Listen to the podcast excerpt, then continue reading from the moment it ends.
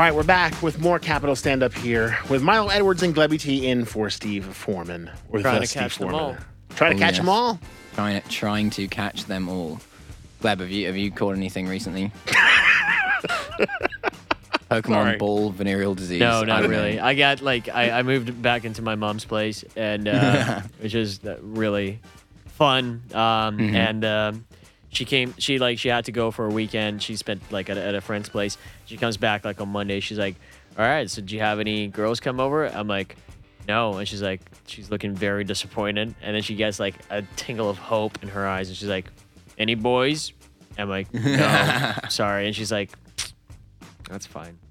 You like any girls, and you're like Babushka. She brought kompot. it's like that's She brought some bouillon, yeah. We had some. We had some bouillon. We had some kvass.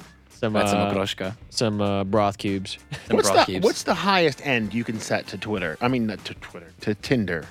The highest age. The highest age. I think you can set it to like no limit. Like so. 'cause, What's the like, lowest though? The lowest is 18. 18. right? No, no, no. Oh, yeah, yeah, okay, cool. But like, what's the ha- highest lowest? Because it's got to be a range, right? You can, you, can you go like a- 80 to Yeah. 81? Yeah, I think you can. I think like I think the highest age that's on it is like 80, but like you can like just like put it like no limit, basically. Right on. Um, yeah, no, you know, you can you can go around. Do you reckon? Do you reckon the local disapproving babushkas are on it? Like, I, you know, what I look what I look for in a man is uh, being silent, and uh, I like I like to. I will give you a disapproving stare. I will force feed you butterbrod with. Uh, I'm looking for a man that is just, you know, your general man, but like ready to accept a disapproving stare. You know, like one of Yeah. those. The one who can take one. The one who can take a disapproving stare. and I really want somebody who, who loves the albums Adele 19 and 21. Yeah. If you- until 19 and 21. Oh yeah, Adele. until Yeah. 19 and 21. Oh my god! Like if that if that stuff gets translated, my mom's gonna love that stuff. Mm, I'm You looking. I'm looking for a man with a Lada 1500. That's the. That's Adele's the missing out on a on a major market here in Russia. Like if she translate all of her songs, that would be great. And what's more, like all the babushki are going to be looking at her like, see, you should, son, you should marry her. See, she's well fed. Look at You her. see She that- looks like she makes good borscht. Listen to this passive aggressive woman speak. Like Yeah. this is the, this is your future wife. Yeah, Like, yeah, yeah. Never mind, I'll find someone like you. You're really bad, but I'll find better. Like that's the whole Yeah. song. Like two albums of just like very angry at you. Ain't gonna show it. Ain't gonna show it. But still, call me. Like that I- kind of will stuff. Find, I will find someone better. My uh, my, un- my uncle has a has a friend. Um, you know, uh, with a yeah. It's it's always the way. It's always the way. Um, God, what were we talking about? We were talking about. I got completely lost. I was gonna ask you like what on on the topic of food. Have you tried Russian candy? That's the major thing. I was I, I I was have, at the but there's so much of it. I haven't like I haven't sampled it all. Oh yeah, yeah. You gotta try. There, there are a few that you actually gotta try. I was just I'm asking because like I was selecting some. I was with chilling with my cousins and they were like age nine to fifteen, so they're like really into Mhm. candy. This is any normal person is, and uh, we were choosing some candy, and I was like, Russian candy is, is losing the the battle because there's like nuts and stuff Yeah. like that, Snickers and like Twix laying around there. They're, that's all they Uh-huh. want, and I'm like, how about the Russian candy? And they're like.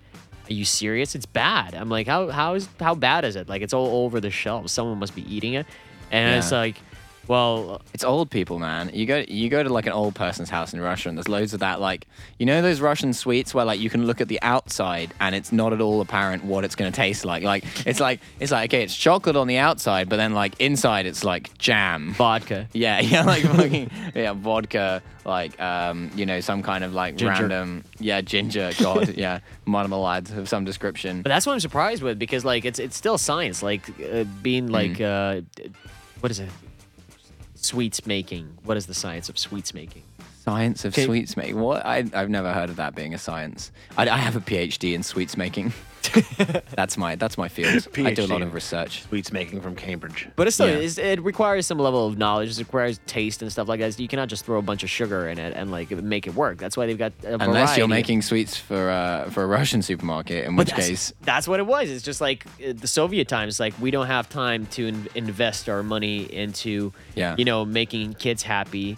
We're like, unless you can put love to Stalin in a candy, we're not interested. yeah, it's. I love the. I also love like the names of like sound, sound like Russian. Like you know, you get like you get that like there's there's like a kind of sirok that's called kartoshka. It's like the it's like flavor Oh, I love kartoshka, kartoshka. and it's like it's Finally. potato flavored. Like Something we mean? can ag- agree Yeah. on. because it's it's quite tasty, but like it has nothing to do with potatoes. Like it just why- looks like a potato, like a really, really bad one, what? like a bad potato. That's No, what- no, it's delicious. I mean, because my because my wife brings home these things and the little Uh-huh. little katushkas, and she brought me home the first time with one of these things, and I'm like, oh my god, this is like the best thing I've ever eaten. You know how much And sugar the- there is in that one? In like one of those? It's And- like 15 liter bottles of Coke worth Really? of sugar in like one of those. Why? I mean, I just Jesus. one day I stocked the fridge up with like I just bought ten. Just I brought home katushka. because I couldn't find because I go there, I go to the market, the katushkas were gone. Yeah. They just all be gone. So I'm like, well, They're I just better too get good. them while they're. They're too good, and so I Yeah. just stocked the fridge with them. I love them. No, but we already I had to obviously got the good stuff. Like the Yeah. donuts, the Russian donuts are way better Uh, than like Ponchiki, the they're pretty tasty. Yeah, yeah, they're great because that's real pastry.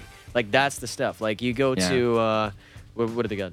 Dunkin' Donuts and the, the other one, Krispy Kreme. You go to that, that's super glazed. That's just sugar. Like there's barely any dough. But Mm-hmm. you go to like a Russian one, they just put sugar on top. Like the actual thing, like ba- it's not even sweet. Not even that sweet. They're just like oily and and, and doughy. But it's tasty. Like you put stuff Yeah. on top of that. That's how it works. Syrniki, that's how it works. You You know. want a donut now? Yeah, Sonic is pretty I know. I'm as getting well. hungry just talking Yeah. about it. That's the, Yeah. the, the cooking show. That's This is really the it. cooking show. That's that's yeah. the thing. Actually, I do I do really love a lot of Russian food, but there's just it, there's like a minority of like some really tasty stuff like sirok and like that kind of stuff. But then there's just so much just it's like outrageously terrible to the point where I can't imagine why anyone even invented this food. That I can't. I always whenever we're discussing it, I always get sidetracked into like, but what is this? It's like oh, it's a piece of dog uh, that you have in uh, like you It's a bit of boil it, horse meat. you boil it in Fanta, and then you you know like I don't know. It's not, it yeah, in- that's not only the food. Like the way that people cook it, it's it's quite surprising as well. Like Yeah. even the barbecue, it's not just like straight up. that You've got a, a grill or whatever. Yeah. No, you gotta pierce it with like a stick. Oh, like you take the meat and then you kill it more just to make sure it's dead before you put it over like, fire. like a real man. uh, yeah, Pierce the meat, but before you gotta soak it in uh, about Yeah. three bucketfuls of garlic. I think there are also some people who are just like used to terrible stuff, and like, and no matter how rich they get, they're always gonna eat. Like, I used to work for some really, really rich people, like like millions and millions, and their housekeeper for like for their dinner used to cook them stuff like boiled chicken and boiled potatoes, and they'd be Boiled like, you could go and eat like a Michelin star meal every night, and you're at home eating like boiled chicken and boiled potatoes. And they pay her like a Michelin chef. And like Khalajets, probably yeah. Like, she gets she gets new new Lada fifteen hundred every year, uh, and and a special And the rest of the money she just used to buy personal islands. yeah, yeah. The, re- that, that's that's all you need. You know, I Get- have. getting used to things that's that's that's what really brings people down like whatever kind Exactly. of money you have even if you're rich like habits die So listen, guys, I've only got a couple more minutes left. I want to know what's going on for the weekend. What's oh yeah on? let's plug Yeah. it in Yeah. are you wh- which Plug it ones are in. you going to Okay, so the, the, this weekend, Friday, there'll be there'll be a, there'll be a stand up show at Jim and Jack's on Mm-hmm. Miasnitsky and Chistye Prudy. Uh, I, I'm not doing that. That's in English. i'm Uh, doing that i'll plug it in it's at jim and jack's it's Mysnitska 38 slash 1 it's at bar called jim and jack's it starts at 9 p.m Yeah. tomorrow on friday but there's also on Arbat 21 Uh, yeah, the stand up number one there. There's uh, there's something at I think it's seven o'clock on Friday. 7 Uh, p.m. something an I'm open also mic not in involved English? You're not- Yeah, you're that's not open mic in English. No, I'm not doing that. No, I'm not. I'm not here on Friday night. Saturday night, however, I am. I am doing a gig. Which is somewhere in Russian. I can't actually do because I don't know. People organize me. Get, when I do gigs in Russian, like, I don't know what a I'm wedding doing. milo are you doing a wedding So I maybe. I'm doing, I'm doing a wedding. It's the wedding of the babushka and the and the sleeping tramp.